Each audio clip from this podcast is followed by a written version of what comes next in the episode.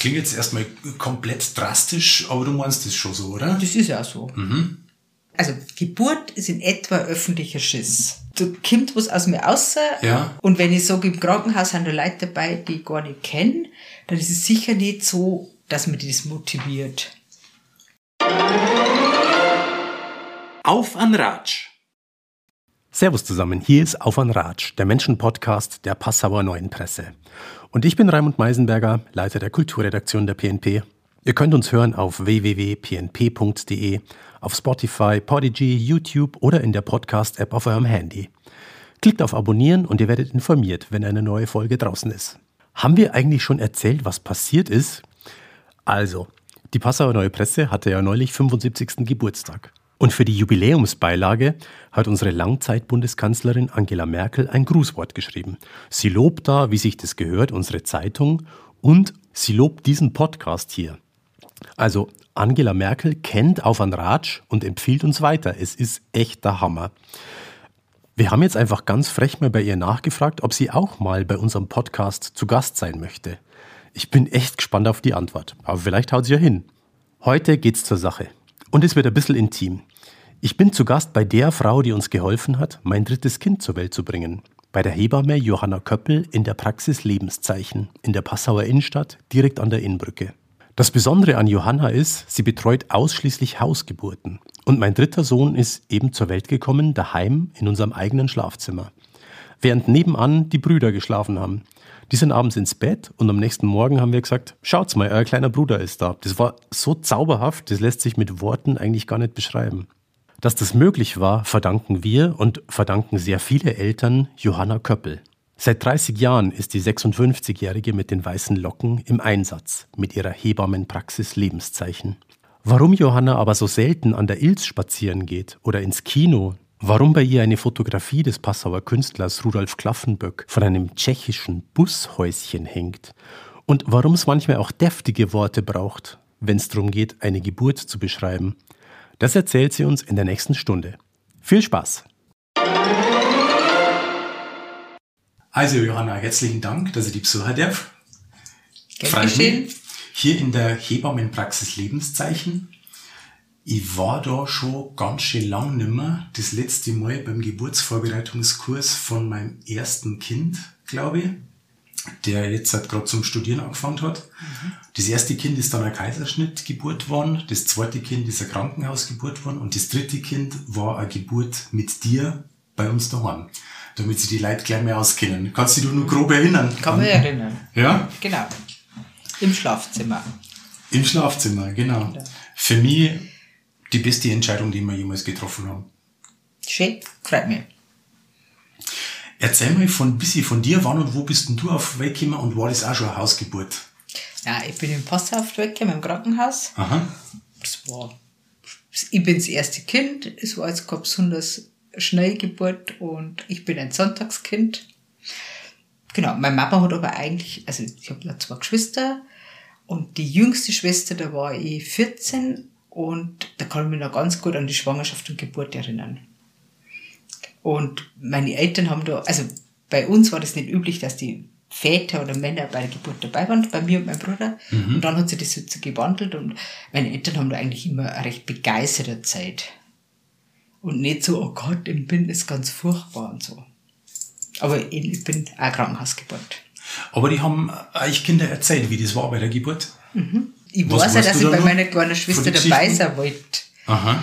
Und vielleicht bin ich deswegen Hebamme geworden, weil ich da nicht mitgehabt dürfen.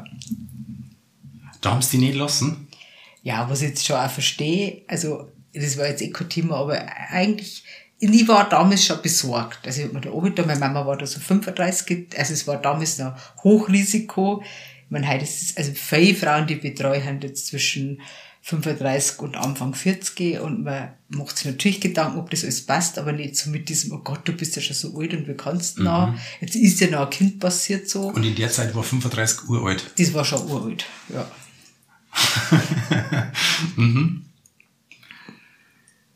Wenn du sagst Sonntagskind, einfach weil es Sonntag war, oder tragst du das so als Lebensgefühl auch mit dir? Doch, das hat ja das Lebensgefühl mit mir tragen und ich freue mich auch immer, wenn am Sonntag eine Geburt ist. Also ich finde das schon was Besonderes. Aha.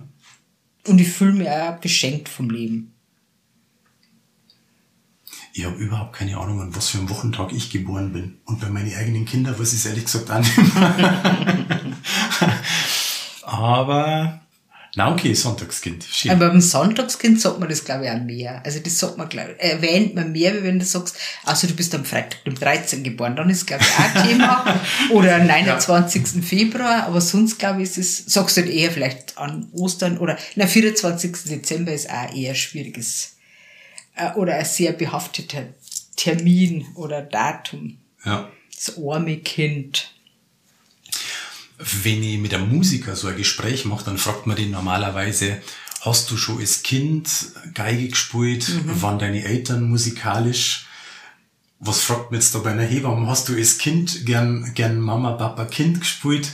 Äh, haben deine Eltern irgendwas mit Heilkunde oder Geburt zu tun gehabt? Weder noch. Also, wir haben eine kleine Landwirtschaft gehabt und mein Papa ist Maurer, meine Mama war daheim bei uns. Und es gibt zum Thema Kindpuppe, gibt's eine, eine, also Geschichte, die mir erzählt wird.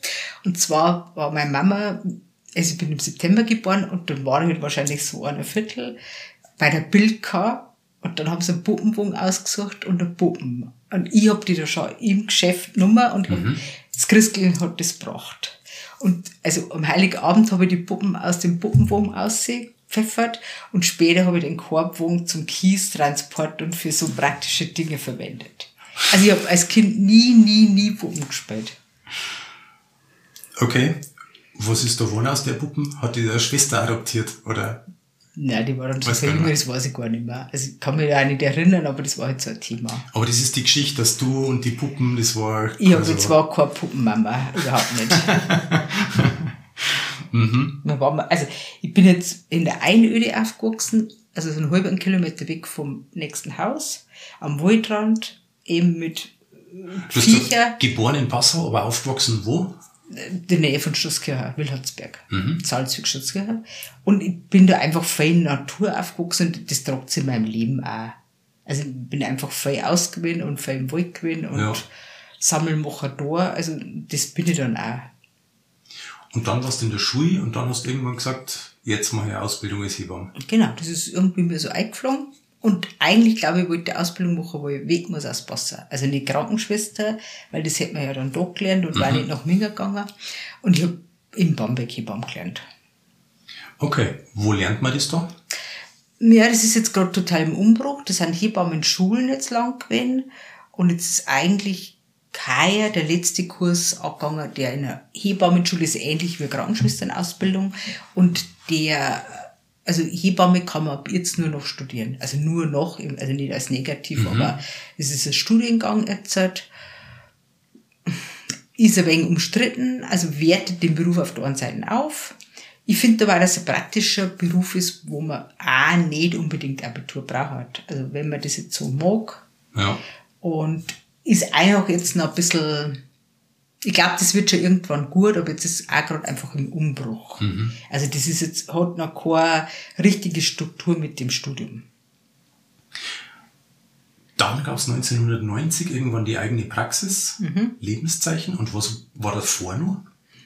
Ich bin 86 fertig geworden und habe dann in Huttum angefangen. Das war zu der Zeit relativ große geburtshilfliche Abteilung. Das hat, glaube ich, zur Hochzeit nochmal vielleicht 800 Geburten waren da. Da waren drei Belegärzte und wir waren drei äh, Beleghebammen. Ähm, war, war arbeitsintensive, interessante Zeit und habe halt auch überhaupt nicht naturheilkundig geprägt. Das war dann letztendlich auch das, warum ich aufgehört habe. Das war die nächste Frage. Warum gründet man dann eine eigene Praxis? Das war eigentlich meine erste Homöopathie-Fortbildung und ich hätte das damals einfach gern auch da in der Klinik angewendet und die Ärzte waren halt da total ablehnend. Ähm, dann habe ich gesagt, dann höre ich auf. Es war so aus dem Bauch raus. Gleichzeitig da damit habe ich angefangen, Hausgeburt zu begleiten und ganz ehrlich wollte es damals noch gar nicht so gern, weil mir völlig klar war, dass die ganzen Gynäkologen dann so ein Feindbild aufbauen. Das war halt so richtig, oh, um Gottes Willen, Ja. so wie wenn ich einer Frau sagen darf, ah, du musst doch einmal binden. Also, was mir nie gegangen ist. Ich begleite gern, oder ich bemühe mich oder versuche mich, Leute in dem zu betreuen, was sie gern möchten. Und nicht, wo ich sage, das ist jetzt gut für die. Sondern einfach eigenverantwortlich. Und meine, das mag für die eine Frau ein Plansektion sein. Also Kaiserschnitt, den man halt plant, weil irgendwelche Umstände haben und weil man sich jetzt gar nicht zutraut. Und natürlich betreue ich lieber Frauen, die stillen, aber wenn jemand sagt, hey, ich mag das nicht oder es ist nichts für mich, dann ist es einfach dessen Entscheidung und nicht meine. Aber das lag für die schon so ein bisschen in der Luft, dass man sich damit jetzt nicht nur Freunde macht. Mhm. Und das muss man jetzt auch noch sagen, dass es, ich glaube, ich habe auch zwei Jahre nicht da davon leben können. Ich habe dann Praxisvertretungen gemacht und habe letztendlich dann auch noch in Freiung angefangen als Hebamme. Das, wo jetzt gerade einfach so wahnsinnig schwierig ist, dass die Frauen so gerne Hebamme haben, das begleiten, das war halt zu der Zeit, ich meine, das ist jetzt 30 Jahre her, haben Frauen zu anderen Frauen gesagt, was tust du, warum kommt zu dir Hebamme? Was tust du mit der Kaffee trinken? Also das war so, man muss natürlich sagen, die Frauen waren damals noch wesentlich länger stationär. Also ich glaube jetzt nach einer Sektion, also einem Kaiserschnitt, waren wir da bestimmt 14 Tage im Krankenhaus gelegen. Und heute geht man jetzt auch noch vier oder fünf Tage heim. Ja. Und auch nach einer normalen Geburt, die Frauen waren viel länger im Krankenhaus. Natürlich war der Bedarf nicht so. Und es war einfach die Großfamilie noch mehr da.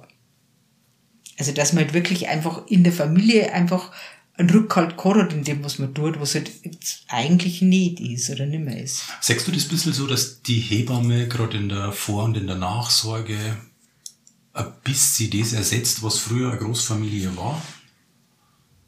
Ich denke schon und dass jetzt schon, wenn jetzt halt einfach Frauen oder Paare fragt, dass der Teil schon sagt, ich habe noch nie ein Kind in der Hand gehabt. Und das war man halt, wenn man früher einfach Geschwister gehabt hat oder Ja. die auch weit auseinander waren, da hat man einfach so, ohne sich so groß Gedanken zu machen, hat man das halt einfach da. War Aber das ist auch von dir von, also, weil ich habe jetzt auch Geschwister gehabt, aber man hat am Dorf auch immer irgendein Kind rumzahlt und ist mit dem spazieren gegangen oder das hat man einfach gern da und die Mütter haben auch gesagt, du Fralle, wagelst du ein wenig. Du hast gesagt, Stichwort Ho- Homöopathie war Mhm. irgendwie wichtig in dem Zusammenhang. Ich habe das Gefühl, das wird jetzt immer mehr die Artikel, die sagen, natürlich ist das ein Schmarrn Mhm. und ähm, das kann man nicht nachweisen und das müssen wir aus allen Katalogen der, der Mhm. Krankenkassen streichen. Deine Erfahrung ist eine andere.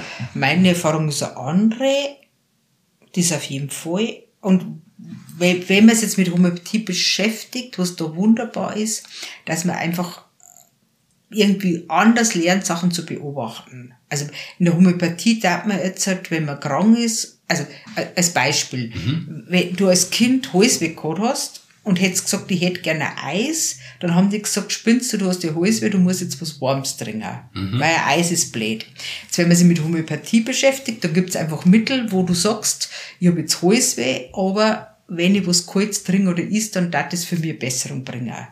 Und sowas zum Beispiel zu beobachten und zum Fragen, oder ob jetzt einfach, ob es in der frischen Luft besser wird oder ob es mir in warmen Räumen besser geht oder ob das die Beschwerden in der Nacht haben oder tagsüber, das einfach zum Fragen und das einfach auch zum Wahrnehmen.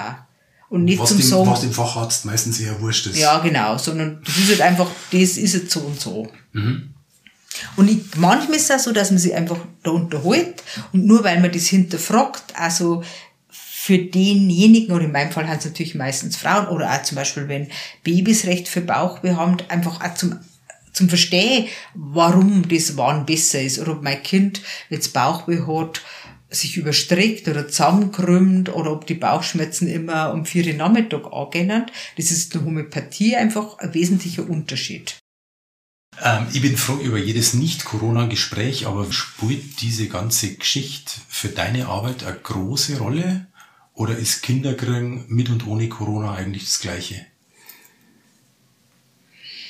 Schwierig zum sagen.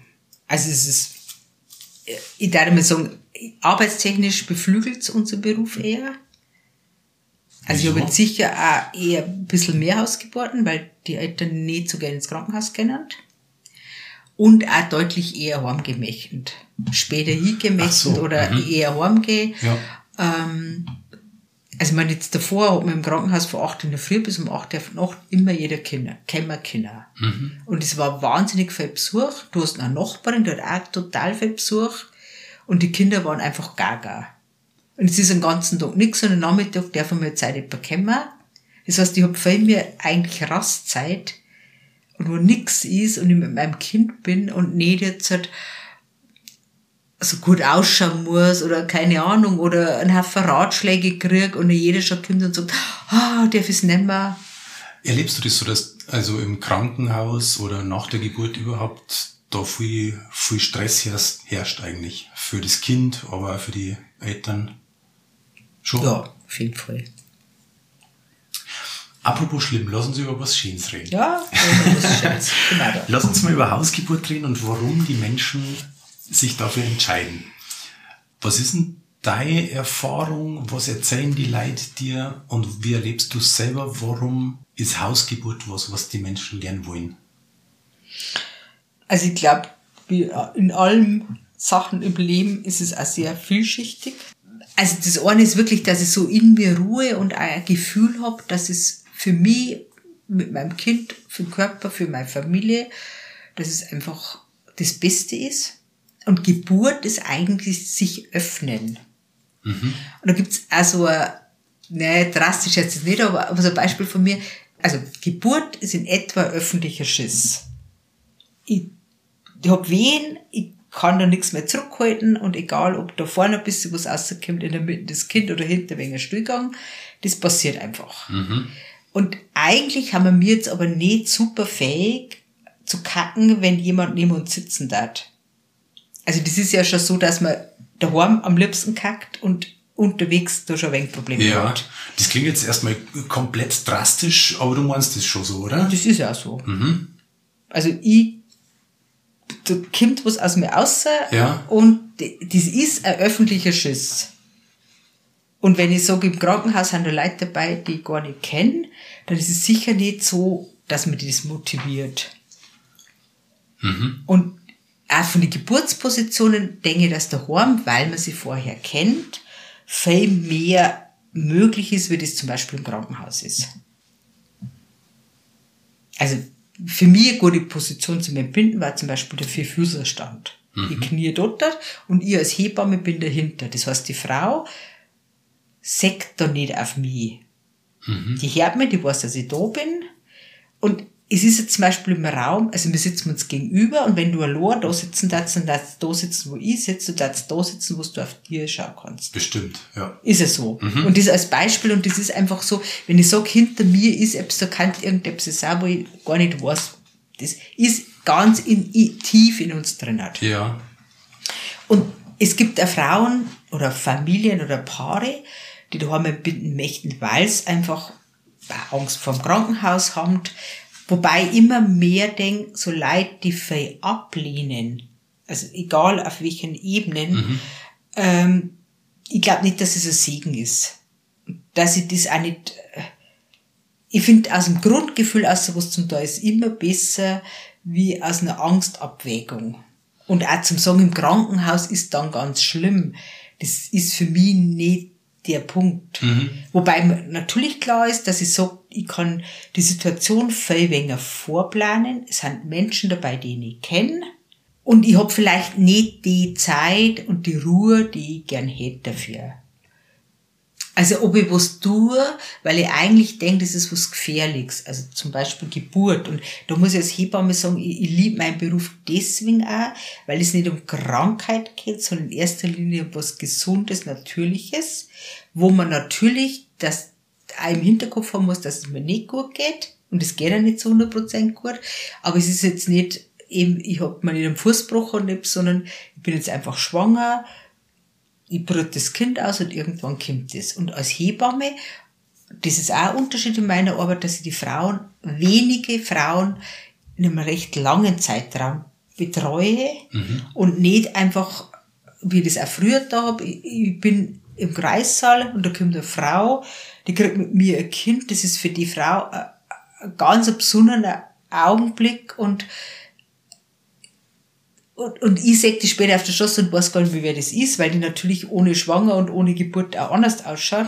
Und die denkt vielleicht, und das ist auch so, dass meine Mama immer gesagt hat, ja, da habe ich Frau Spechter getroffen und die hat wirklich einen Namen gewusst und die haben sie getroffen und die hat einen Namen auch gewusst und das war halt schon was Besonderes. Und das gibt's halt dann, wenn du so einen Dienst machst, du kannst dich auch an Leute erinnern.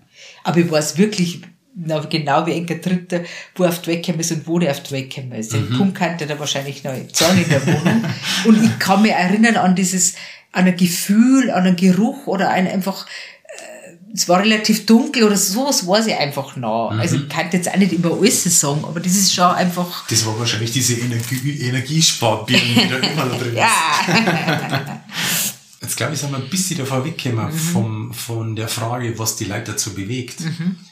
Der mehr geschützte Bereich und die Intimität und das Thema von sich öffnen und das dann aber lieber mit einer Frau, die ich schon kenne, nämlich mit dir, ja. Als wie in einer Umgebung, wo irgendjemand gerade seine, seine Schicht halt hat. Sonst nur was? Ich glaube, was heißt, gesellschaftlich, da die Leute sagen, äh, das ist verantwortungslos äh, und das ist auch ganz gefährlich für dein Kind. Und eigentlich tust du es wegen deinem Kind. Dass es nicht jetzt woanders hin muss, dass es einfach rauskommt, einfach ganz lang bei dir sein kann, ohne irgendwelche Mordseingriffe und es einfach das Art des Ankommens auf der Welt schon einfach, glaube ich, nicht schöner sein kann wie, also, wie so. Äh, Und auch zum Beispiel Kinder riechen auch gut. Ich meine, das ist einfach, die, die wissen den Geruch der Wohnung oder, oder auch die Geräusche alles. Und ich muss jetzt nicht einen Raum verlassen oder woanders hinfahren und wieder heimfahren und irgendwie so. Das ist einfach in der Ruhe. Das ist schon wie Heimkommen. Und für Kinder ist eine Geburt ja, ich meine, du bist in dem Bauch drin, du bist dauerversorgt, du liegst im Wasser, du trinkst Fruchtwasser und dann bist du auf einmal auf der Welt, an der Luft, das ist kalt, also das muss einfach wahnsinnig krass sein. Und das einfach so zu begleiten, dass es jetzt einfach so ein, ein guter Anfang ist. Dass das sich so wohl fühlt, wie es geht. Ja. Und auch, ich glaube, für die Eltern, also Geburt, das ist auch so ein Thema, wenn, wenn du ein Kind kriegst und es geht gut und die Geburt, die gibt einfach Kraft auch für länger. Und eine Geburt kann schon auch schwierig sein oder auch verletzend sein. Und das heißt aber nicht unbedingt, es gibt Geburten, wo ich immer denke, mein war das eine schöne Geburt und die Eltern finden das vielleicht, äh, sagen das nicht so. Und es gibt für mich auch Geburten, die bei der Hausgeburt auch denken, boah, das war jetzt nicht unanstrengend, oh, da habe ich schon ein bisschen geschwitzt. Und die Eltern halt total euphorisch. Und das ist halt leider auch so, manchmal klangt da ein Wort oder Schweigen oder ein Schlucker oder ein Blick, wo die dann ewig sagen, und da habe ich mich dann da. Also, wo es vielleicht auch nicht immer so reell ist. Na klar, weil das wahrscheinlich eine Situation ist, wo egal was passiert, alles ganz intensiv ist. Auf jeden Fall. und ganz wichtig sein könnte zumindest. Mhm. Empfinden das früh werdende Mamas oder Papas so, dass die Geburt was ist, was eigentlich schon gefährlich ist grundsätzlich? Und ist man da als Hebamme eher viel damit beschäftigt, zum sagen, na, du bist eben nicht krank und da geht's um, um was durch und durch Gutes? Oder ist dort die, die Freude größer wie die Sorge? Oder kann man das so allgemein überhaupt nicht sagen? Aber ich finde es interessant, so ist, ist eine Geburt eigentlich eine, eine Gefahr oder ist das was ganz was Tolles? da kann ich jetzt für mich reden, also manches, was jetzt gerade so abläuft, oder also die Technisierung und 100.000 Untersuchungen oder so, finde ich jetzt nicht so super. Und grundsätzlich schätze ich mich schon glücklich, dass ich als Frau sowieso selber in der Zeit, zumindest in- Europa geboren zu sein oder in Deutschland, und auch in der Zeit Frauen zu begleiten. Also wenn man so alte Hebammenbücher liest, wo es einfach halt, was ich, wenn jetzt ein Kind einfach für die Frau sauber zu groß war, das Ja. passt da nicht durch, dann ist die einfach früher daran gestorben. Ja. Und da habe ich als Hebamme daneben sitzen können und sagen, kann nichts tun. Oder einfach die Frauen, die so ganz, ganz Fake-Kinder gekriegt haben, die einfach schon fertig waren oder schwach waren oder schlecht ernährt waren und die Wahrscheinlichkeit, dass da was passiert und das nicht für, gut ausgeht für die Frauen, das hat einfach ganz schon zu dem Beruf gehört. Und jetzt haben wir einfach, was jetzt eine Müttersterblichkeit oder eine Kindersterblichkeit, ich meine, das ist eher im Promillbereich. Und das, da bin ich super dankbar. Und es ist wie im Leben, ich meine, du kannst jetzt umkippen, ein Herzinfarkt und gestorben sein. Und, aber die Wahrscheinlichkeit ist jetzt sehr gering und so ist es in der Geburtshilfe auch. Und wenn man jetzt eine Frau begleitet bei der Hausgeburt, dann ist es im Vorfeld schon klar, dass es eine unkomplizierte Schwangerschaft ist und dass man gewisse Kriterien erfüllen muss. Und ich darf jetzt daheim keine Frau mit Zwillingen entbinden.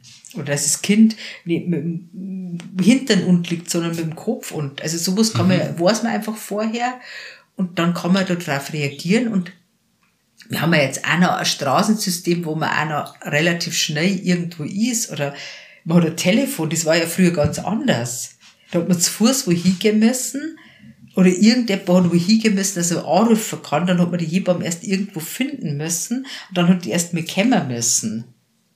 Und das ist jetzt, ich meine, ich bin jetzt kein super Handy-Anhänger, aber also für mich hat jetzt das, dass ich da erreichbar bin und auch ein normales, anderes Leben führen kann und nicht immer daheim sitze und denke, ich muss ja an meinem Festnetz sitzen, weil sonst können sie mich nicht erwischen. Mhm. Und so lebst du und kannst, kannst schreiben oder kannst anrufen und die rühren sich und sagen, mei, es kann halt noch was werden oder keine Ahnung. Also, das ist schon auch viel für angenehmer. Und es ist immer noch sehr einschränkend. Und von wegen, wenn das Kind groß ist oder mhm. mit die Füße vorankommt oder sonst irgendwas, also ich war so eine Geburt, die mit den Füßen voran geboren mhm. wurde, 1974. Da hat es mhm. in Simbacher Männer Hebamme gegeben, die hat das halt einfach gemacht. Mhm. Und es war scheinbar relativ normal. Mhm. Bei meinem ersten Kind war genau das der Grund, warum es dann ein Kaiserschnitt war. Das glaube ich ist eine Zeit zurück auch normal.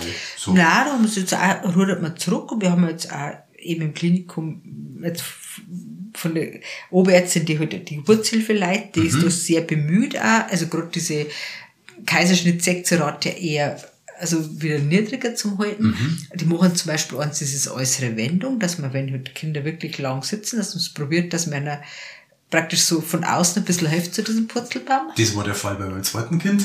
Und äh, ja, aber das war dann schon lang ein, der ging ja total verpönt und wird ja. viel mehr gemacht. Und wenn sie es gehört hat, das Kind da, da gut durchpassen, dann dann jetzt auch eine spontane Geburt bei Beckenendlage machen. Aha. Genau.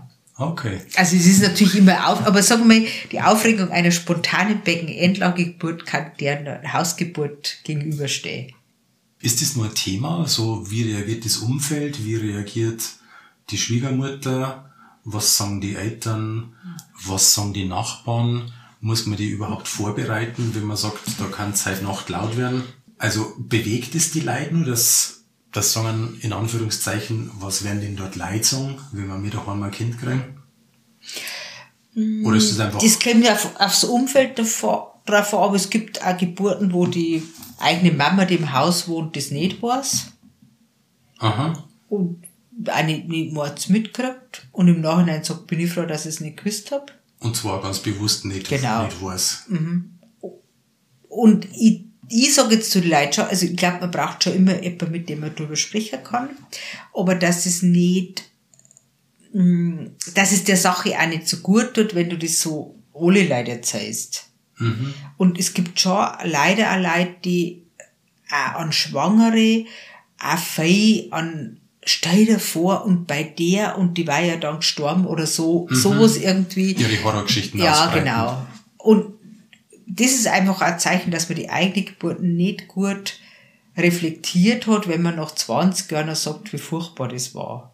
Also so als, und auch wenn man im Moment der Geburt und vielleicht ein paar Stunden danach sagt, boah, ich weiß nicht, ob ich das jetzt vielleicht gleich nochmal brauche, aber eigentlich, eine Geburt hat auch viel Ausschüttung von Oxytocin und das sind auch Vergessenshormone. Im Grunde bleibt dann schon meistens also das Schöne mhm. und sonst darfst du ja nicht mehr Kinder kriegen, wenn du in dieser Endlosschleife, wie furchtbar das war, drinnen bleibst. Der Niederbayer an sich ist einfach konservativ.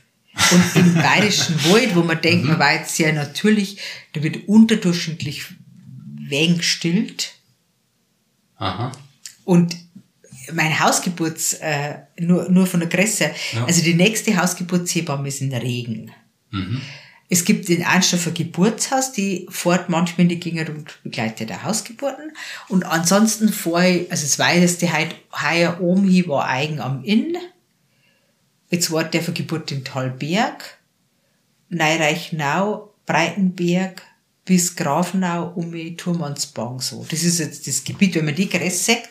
Und da habe ich jetzt, glaube ich, heuer bisher 20 Geburten begleitet. Aha. Du bist ja voll das Monopol quasi. Ja, ich bin das Monopol und das ist nicht wirklich, das ist nicht wirklich frei.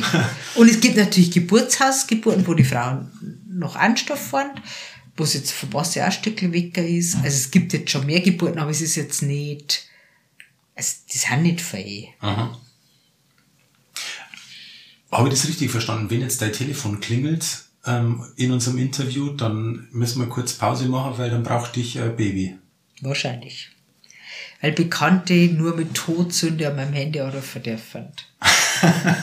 also es ist nach wie vor, ich meine, das haben natürlich mehr Leute diese Nummer, aber äh, die wechselt ja regelmäßig, weil das einfach nicht, wenn ich wo bin und auch bei der Arbeit bin, also das ist schon so, ich kann das Handy nicht ausschalten. Ja. Jetzt wenn ja jeder, der mir gerade sagt, hey, du kannst du anruft, dann kann ich nicht, ein anderer sagt, mein, ruf mit dem Handy an, aber das ist halt dann eine Stunde nicht da, weil das ist ja wurscht. Ja. Aber in meinem Fall ist es eine Stunde, kann ich nicht sagen, dann habe ich es halt jetzt eine Stunde im Auto gehabt.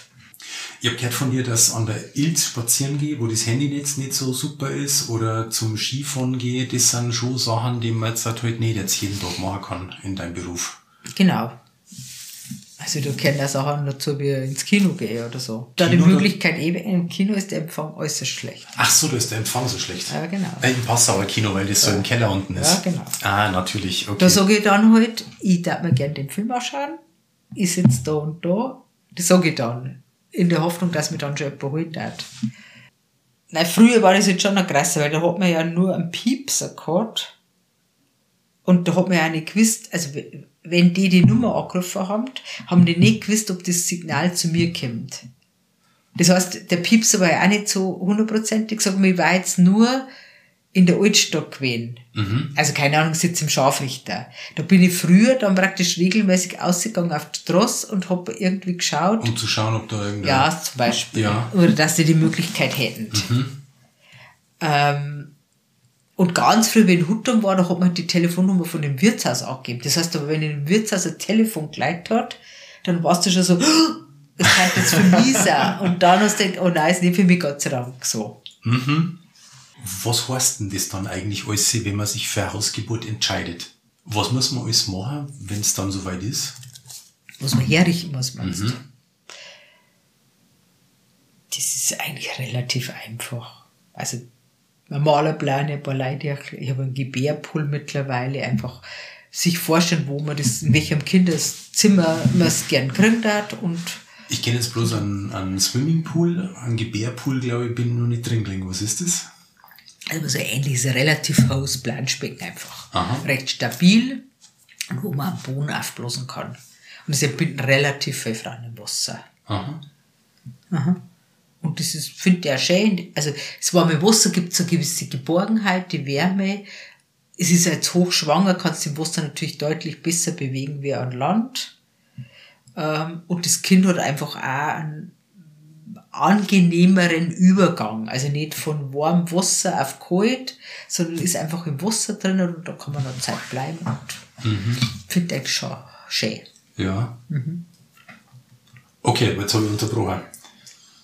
Was ich alles herrichten muss. Ja, willst du noch ich, ich, hab's, ich hab's vergessen. Ein rotes Handtuch, glaube ich, braucht man. Das ist nett fürs Kind, ja. Mu- Muss man nicht, aber halt super Sachen. Rot mit blau geadert, weil es dann ausschaut wie im Inneren vom Bauch. so ähnlich. Oder? Ja. Blau geadert war es nicht rot, glaubt. Aha. Frau hat mir, das war schon ganz lange her, gesagt, sie haben so das Haus schon so festlich geschmückt. Also so, ja, wie wenn man so Weihnachten vo- vorbereitet. Ja, aha. Und man auch so, und wenn man jetzt, also das, nah an die Geburt, das ist schon ein bisschen wie Advent, wo man so sich riecht und ein bisschen Ja, zusammenrammt und einfach ja ein wenig schnuckelig eine. Ankunft im wahrsten ja, genau. Sinne. Hm. So, so ähnlich und das ist auch verschieden, wo es der eine mag ein paar schöne Kerzen und der andere mag ein schönes Licht und der dritte dort für Holz in Holzofen eine, das ist so alles möglich. Aha. Genau. Ah ja, stimmt. Eigentlich kann man das ja äh, na, in allen Stufen irgendwie sich richten und oder auch durchstylen, wie man will, gell? Gibt's Leute, die eine bestimmte Musik sich wünschen zur Geburt? Ja. Ja. Die sich da auch was zusammenstellen oder sich da auch So meine, meine Wehen-Playlist. so, genau. Die kannst du aber ins Krankenhaus auch mitnehmen, weil du kannst es ja auch hören. Hört man dann eher ähm, Klaviersonaten oder hört man da dann eher irgendwie harten Rock? Oder hängt es von der Heftigkeit der Wehe ab, was man dann sich einschaltet? Nein, das hängt eher von den Leuten ab. Aber es ist jetzt schon, wenn ich sage, ich mag so ein bisschen wie Bauchtanz machen, so ein wenig bewegen, kannst du jetzt auch was so sein. Aha.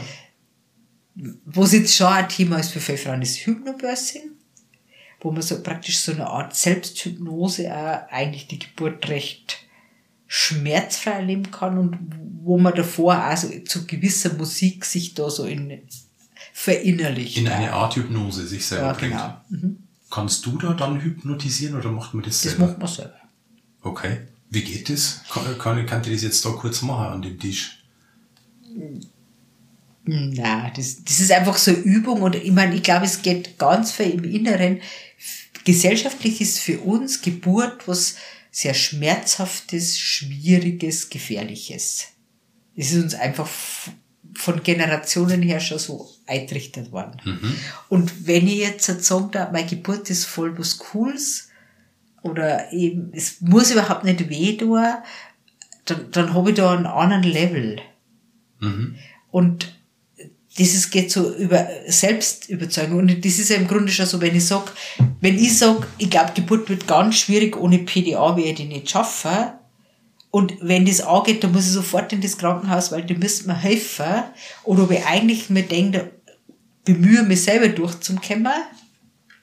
Und eigentlich schaffe ich das und ich freue mich drauf. Dann habe ich da schon einen, anderen Level, wo ich hingehe.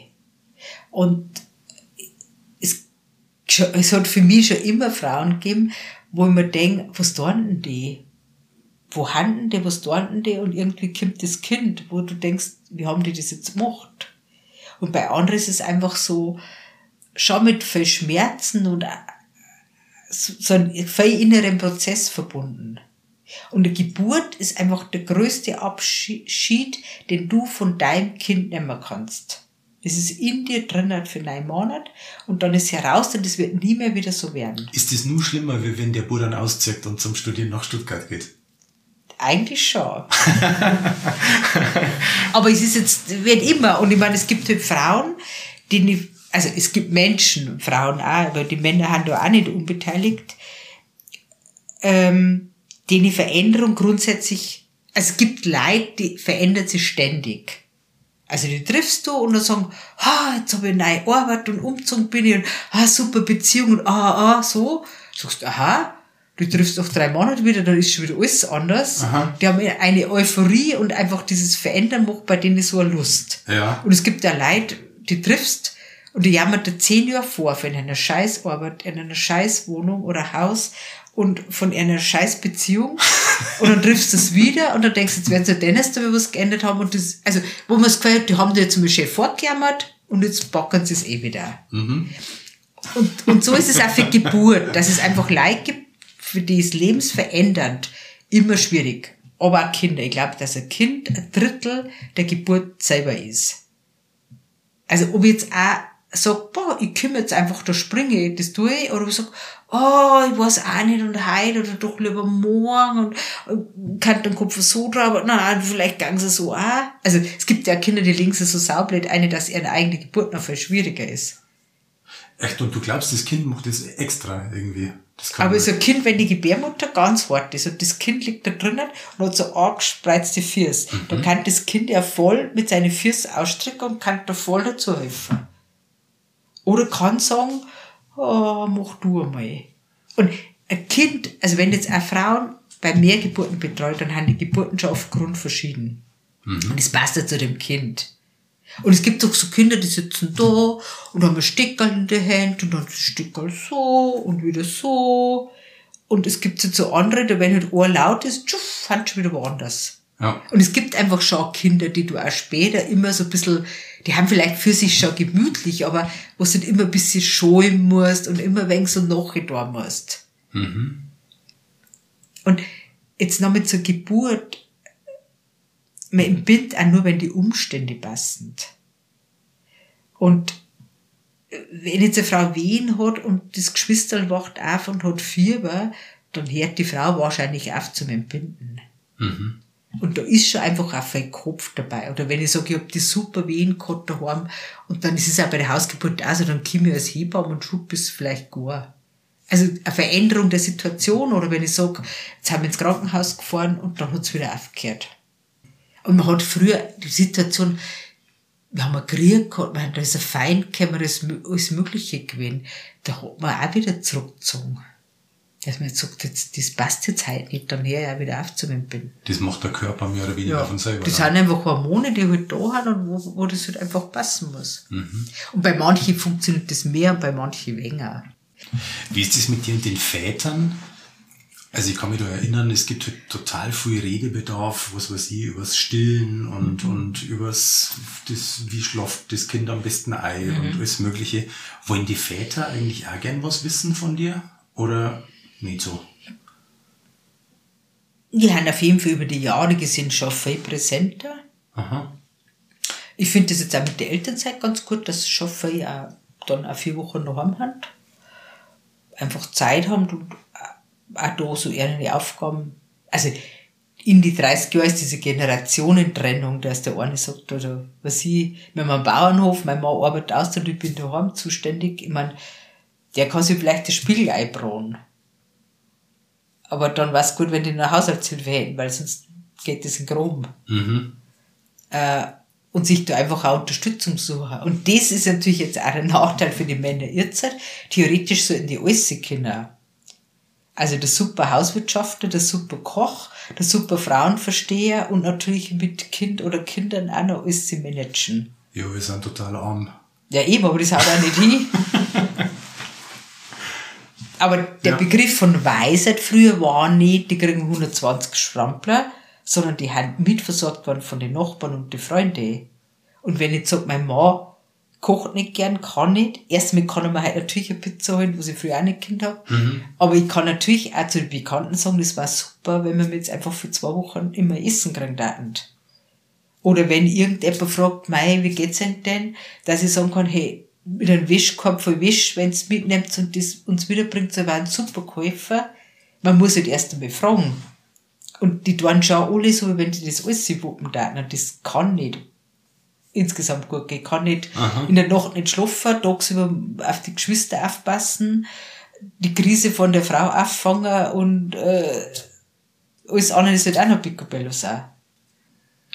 Ich habe gelesen, du hast einmal eine Fotografie von dem Passauer Fotografen Rudi Klaffenböck gekauft, ein Buswarteheisel in Tschechien aus seiner Serie. Ja. Ähm, wir haben schon geredet über das Warten bis Handyleit oder so. Was hat's auf sich mit dem Heisel? Naja, je nachdem habe ich schon manchmal eine gewisse Wartedepression. Also du wartest, also im, im Busheisel wartest du natürlich auf den Bus. Aber du weißt nicht, ob einer kommt und wann einer kommt. Und wenn du zum Beispiel dann bieseln gehen müsstest, dann traust du nicht hinter das Busheisel gehen, weil genau da kann der Bus vorbeifahren. Und ich meine, die Busheisel, dieses Beton, die haben einfach kreislig und siffig und, also nicht, aber so dieses, äh, eine, eine gewisse Depression, die ich natürlich auch entwickeln kann, wenn ich warte und warte und warte und es tut sich nichts und Aha. es ist zwar ein schöner Tag, aber ich traue mir dann auch nichts da, weil äh, die Freunde gerne jetzt am Lusen auf, die denken, mir, na, am Lusen kann jetzt nicht aufgehen, weil das kann ein Kind kommen, so. Mhm. Genau. Sind die das schon ein bisschen gewohnt, die Freunde aber, oder? Die haben das schon gewählt, dass man kurzfristig einer umdisponiert oder halt nicht. Und natürlich wirst du im Laufe der Zeit auch weniger gefragt. Ja. Und da kann man jetzt nochmal einen Corona-Satz machen und wahrscheinlich komme ich deswegen mit Corona zurecht, weil in meinem Leben sonst auch nicht immer alles tue. Ich fahre nicht übers Wochenende mal schnell nach Minga oder keine Ahnung, weil das eh nicht geht. Und wenn ich immer das Gefühl habe, ich kann ja alles da und ich möchte es und jetzt kann ich gerade wenn da. Und ich kann im Normalfall eh oft wenn da. Also stört es mir jetzt natürlich auch nicht so, dass es gar nicht da kann. Ja, das ist ja schon ein ziemlich heftiges psychologisches Training, aber, gell? weil du wirst ja viel warten und dann kommt der Bus halt nicht, um mhm. im Bild zu bleiben.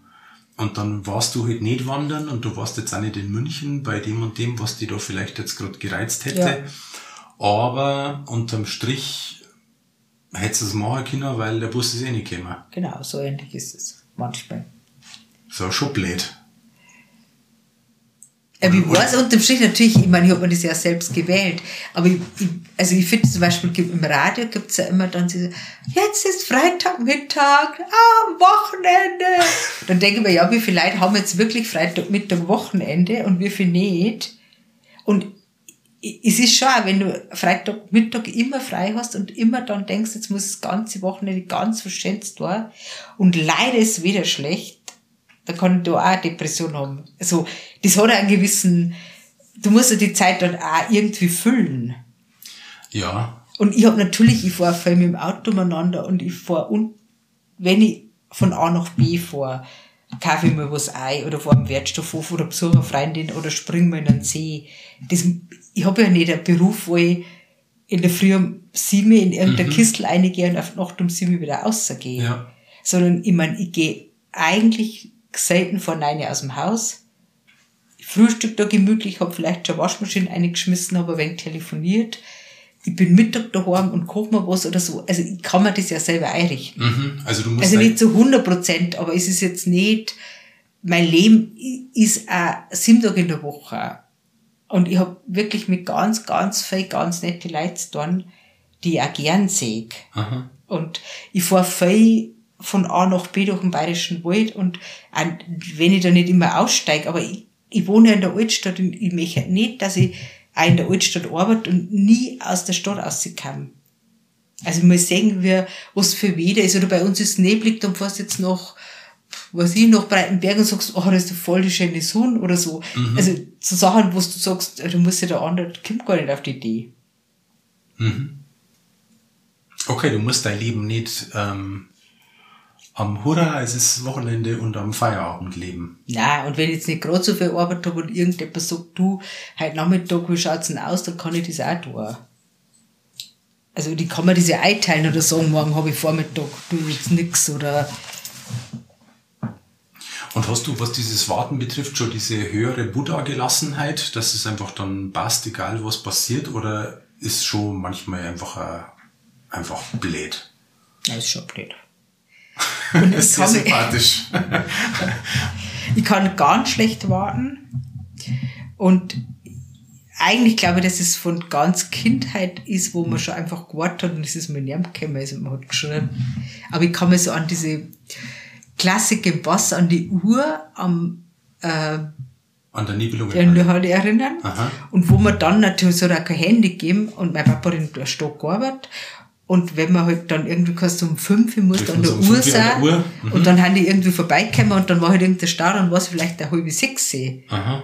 Und das hat mich schon immer, wenn man denkt, ja, verstehe jetzt verkehrt oder haben was anderes ausgemacht und, äh, und so. Ich meine, und das ist jetzt auch noch, wenn man es auf Geburt umsetzt. Das, das Warten, das wird für die Leute immer unerträglicher. Weil du jetzt ja, wenn du fünf Minuten spät kommst oder zehn, rufst du schon an und sagst du es wieder ein wenig später. Also eine Geburt kann, wenn es eine normale Geburt ist, innerhalb von vier Wochen sein.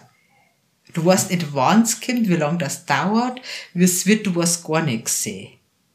Und die meisten haben am Rande, ja, den Nerven, die halten das einfach nicht aus. Mhm.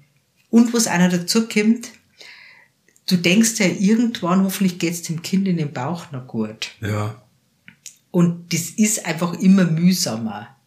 Dass du gerade mal so in die eine horchst oder jeder tut und so. Und letztendlich ist es eh für alle Beteiligten besser. Man, als werdender Vater hast du ein Handy, die Babysitter haben der Handy, das war ja früher auch nicht. Du bist in deiner Arbeit und hast gesagt, ich weiß jetzt auch nicht. Und, manche haben auch gesagt, ich bin schlecht zum Erreichen. Und meistens hat man sie auch geschafft zur Geburt. Mhm. Und äh, ja, Worten ist einfach nicht, mehr unsere Tugend. weil wir unsere Wünsche erfüllen oder einfach halt, wenn dann halt sagen, wo bleibst du denn, was ist denn? Genau. Aber das ist schon interessant. Also du hast das Warten nie mengen, aber wartest jetzt beruflich bedingt Immer. eigentlich Ja, genau. ganz schön viel. Mhm. Aber es ist natürlich ein gutes Training. Und es ist noch die Frage, inwieweit ich als Hebamme dann wirklich die Geburt auch beeinflusse, weil ich mir denke, ah, freut es mir aber auch nicht. Das denke mir natürlich auch, oder ich denke mir auf Nacht, oh, ich bin zu mir, hoffentlich kommt jetzt kein Kind. Haut das hin? Kann man das machen? So, Ja, ja, aber wenn ich jeden Tag denke, es haut halt nicht hin für mich, dann ist es vielleicht auch schlecht für die Geburt. Das weiß ich ja nicht, was die Kinder, Ja, die du sehen da das, so Du umeinander. wirst das ja nicht jeden Tag machen, aber ich stelle mir das so Jedi Meister Yoda mäßig vor, wenn der sagt, das Kind wird erst morgen geboren, äh, gibt sowas. Weiß nicht, es funktioniert. Das darfst du jetzt also der Mond ist, auch nicht sagen, der Mond ist natürlich relativ dick jetzt, oder? Ich weiß gar nicht, wann Vollmond ist, aber ziemlich voll. Keine Ahnung. Da wenn ich jetzt über Bruck um mich vor oder gehe und der Mond, ich habe ihn vorher schon gesehen, der war schon so, dann denke ich oh, muss ich schauen. Hat schon klingelt eigentlich, noch nicht. Ja. Okay.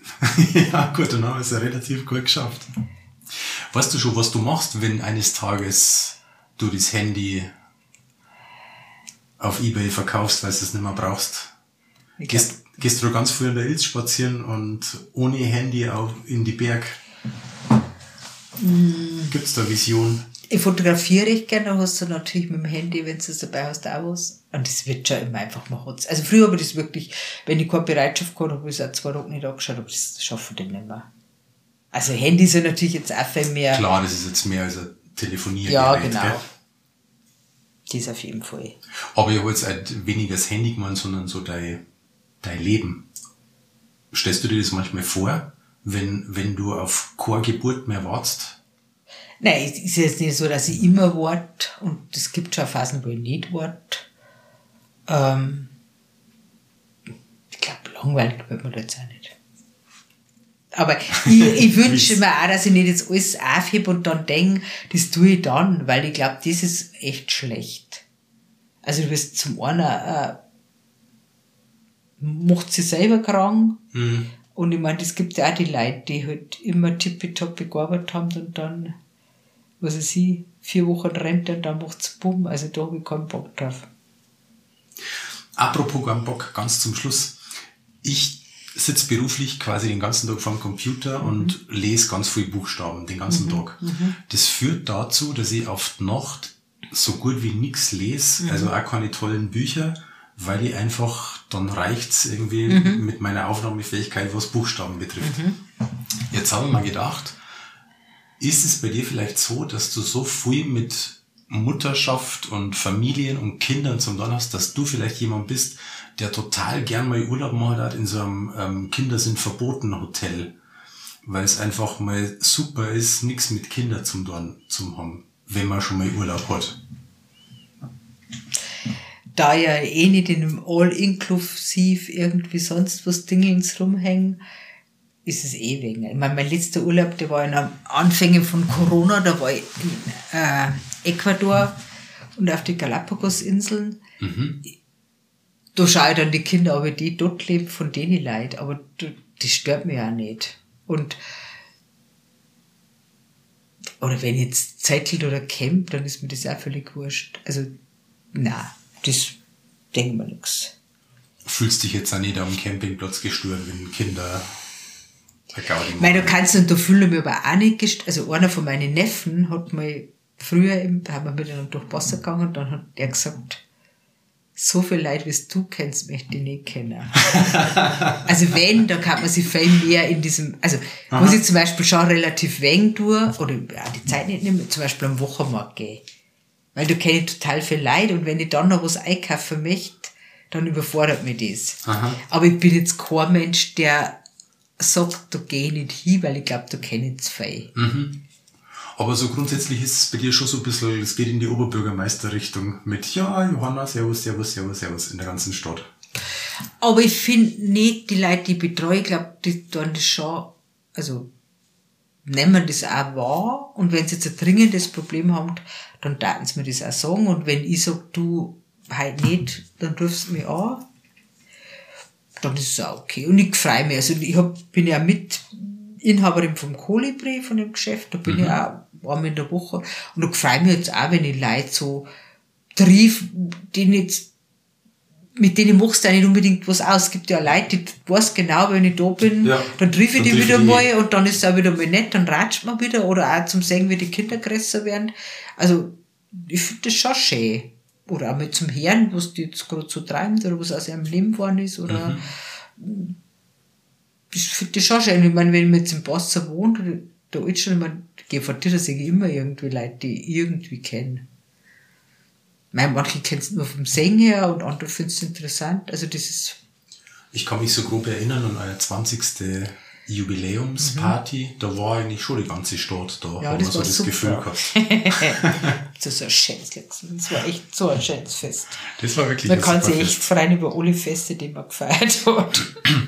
Ja, das Fest zum 30. das war ein bisschen mager, muss ich sagen. Ja, Das hat nämlich nicht stattgefunden.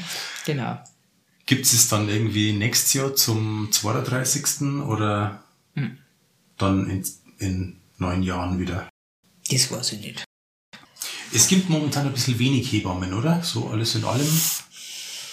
Grundsätzlich ja, aber das ist wieder das, was wir am Anfang gesagt haben, dass jetzt einfach, und das tut mir persönlich sehr leid, dass ich, ich biete im Grunde seit 30 Jahren das gleiche an. Ja. Und einige Jahre war das eher zum Verhungern. Mhm. Weil einfach da noch keine Nachfrage war. Mhm. Und jetzt ist so, glaube ich, dass die Nachfrage auch den Markt eher belebt. Ja. Also wo die eine Freundin zur anderen sagt, ah, du hast noch keine Hebamme, du musst aber unbedingt. Und mir tun auch die Frauen leid, die jetzt nicht finden. Aber Es ist jetzt aber noch nicht so, dass jetzt halt schon drei jugendliche Nachfolgerinnen in den Startlöchern stehen, die gerade warten. Na, aber es tut sich schon was. Es gibt schon relativ viele Junge, Aha. die jetzt einfach gerade lernen, studieren oder aus Mhm. der Ecke und wenigstens tendenziell auch sagen, die möchte wieder zurückkommen. Und dass du denen nach all den Jahrzehnten guten Gewissens sagen, das ist ein super Job, das machst. Ich habe Ohrnächte, die wird Hebamme. Und meine sechs Neffen werden keine Hebamme. aber ich freue mich voll drüber. Wo es die dann einmal tut und wo sie das macht, das ist ihrs, aber Aha. ich finde das schon total nett. Genau, und ich bin auch die Hebamme aller meiner Nichten und Neffen und das finde ich auch total schön. Also auch das Vertrauen von meinen Geschwistern, Ja, voll. also das finde ich schon schön. Mhm. Genau. Und die Nichte, spricht die mit dir über die Hebammerei? Ja, doch. Aha. Und die ist schon in der Ausbildung, oder? Mhm, die ist jetzt im zweiten Jahr Aha. von drei, ja. Ja, das ist natürlich toll. Fit, ja. Ja. Aber es ist jetzt auch nicht, ich meine, die wird das jetzt und was die dann sagt, das möchte ich machen oder tue ich, das ist dann ihrens. Das ist jetzt nicht, ähm, du musst dann dies oder keine Ahnung. Na, das ist schon klar. Aber ich finde, wenn, wenn man seinen Beruf irgendwie so lebt und Ja. dieses Positive ausstrahlt, das Also ich glaube jetzt auch nicht, dass ich für meine Familie oder meine Nichten, Neffen oder Patenkinder, dass die sagen, ja, ich darf schon sagen, dass ich viel arbeite, aber nicht so, dass man sagt, das ist ja unerträglich, das kann man ja nicht so. Ja. Man, es gibt ja Leute, wo du denkst, na, also, pff, das, so kann man doch das nicht machen, oder das ist, das ich jetzt nicht. Und es gibt immer, also ich fahre gerne in Urlaub und ich habe auch schon ganz, ganz viel, ganz schöne Reisen in alle Ecken gemacht. Aber im Grunde habe ich natürlich viel weniger Urlaub wie jeder normale Mensch. Und es gibt auch Leute, die mir immer so über Urlaube definieren. Also die die, dich definieren über Urlaub. ja, genau. Weil du, weil du so viel reist oder? Mhm. Ach so. Genau. Also ich darf sagen, ich arbeite viel und ich reise auch. Aber Aha. es ist jetzt nicht so, dass es dauernd reisen darf. Aber das ist jetzt schon, ich glaube, manchmal weiß jetzt so Ziele an, wo der normale Mensch gar nicht drüber nachdenkt oder so. Genau. Darum bist du so die, die Aber Frau, ich, die ich bin jetzt reist. am Attersee genauso glücklich wie in irgendwo. Aber ich finde so fremde Kulturen, das einfach schauen und staunen, ich finde das schon total schön. Ja. Oder also, ich meine, die Hebammerei, auch diese Lebensentwürfe, die haben ja so dermaßen verschieden. Oder wie Leute erlebt, wie sie sich einrichten, was man so tut, was man als gut und richtig sagt. Also ich finde, das ist, das ist halt wie die Menschen Hand und dass man die aber auch so lust. Das ist einfach, jeder hat so sein Leben und seine Grenzen und seine Möglichkeiten und ja, dass man schaut, dass man irgendwie glücklich ist, aber mit was das Glück definiert ist und das finde ich einfach schön. In jeder Kultur und in jeder Familie wahrscheinlich Ja. Ja. Und dass man sich einfach auch ein bisschen verhält danach. Also ich kümmere einfach, bin da und ja, schau, dass ich nicht so viel Schmutz, nein, ist jetzt blöd, aber nein, ist jetzt schon, ich meine, das, ich kann mich da mal erinnern, da war eine Hausgeburt, die haben einfach richtig, vor 30 Jahren hat es so diese richtig krasse Alternativszene gegeben, die sie da irgendwo so ein Haus gekauft haben, ohne Heizung und irgendwo eher gehaust haben Aha. und wo du praktisch mit Gummistiefeln rein bist und die nicht annähernd ausgezogen hättest. Und dann war der nächste Besuch eine Frau von und zu und du hast gemeint, du musst halt einfach so dein Möglichstes an Benimmregeln praktisch außerkramen und, und, und überlegst du dann schon, wie du das kleidungsmäßig verbindest, dass du bei der einen und bei der anderen einlaufen kannst, weil, genau. Also in Sachen Menschen, da schockt dich nichts mehr. In, in keiner Hinsicht. Ja, das ist schon. Ja, Hast schon ein paar paar Leute kennengelernt. Habe ich schon ein paar Leute Und ein paar kennengelernt, unterschiedliche Lebensentwürfe. Ja. dann hoffe ich, ich habe mich ganz gut aufgeführt heute. ich danke dir herzlich für die viele Zeit. Genau. Ja, danke. Wir schauen, was rauskommt. Freut mich, dass wir zusammengekommen sind. Und übrigens ist heute bei uns in der Zeitung gestanden, weil die PNP ist 75 Jahre alt geworden. Und es hat gratuliert die noch Bundeskanzlerin Angela Merkel. Und jetzt rat mal, was die geschrieben hat in ihrem Grußwort. Dass die PNP ja sowieso total super ist und unter anderem der beliebte Podcast auf ein Ratsch, das findet sie auch toll. Also das hat sie jetzt nicht gesagt, aber sie hat es erwähnt. Ja, wirklich? Ich hab gedacht, die Bundeskanzlerin hört unseren Podcast. Also, falls demnächst mal die Angela sich meldet, dann weißt du, was herkommt. Genau, du hast bestimmt Interesse an Hebammen. Bestimmt. Dann herzlichen Dank. Ja, gern geschehen. Alles Gute. Ja, Bis bald mal. ja. Servus. danke. So, das war's für heute mit Auf an Ratsch. Vergesst nicht, liebe Hörerinnen und Hörer, seid wie Angela Merkel, hört unseren Podcast und empfehlt uns weiter. Die nächste Folge kommt dann wieder von meinem Kollegen Ralf Enzensberger aus der Redaktion in Trostberg. Dann steht wieder ein Mensch aus Oberbayern im Fokus. Wenn ihr Anregungen für uns habt, Kritik oder immer auch gerne ein dickes Lob, dann schreibt uns doch an raimund.meisenberger.pnp.de und an ralf.enzensberger.pnp.de. Danke fürs Dabeisein und bis bald. Servus.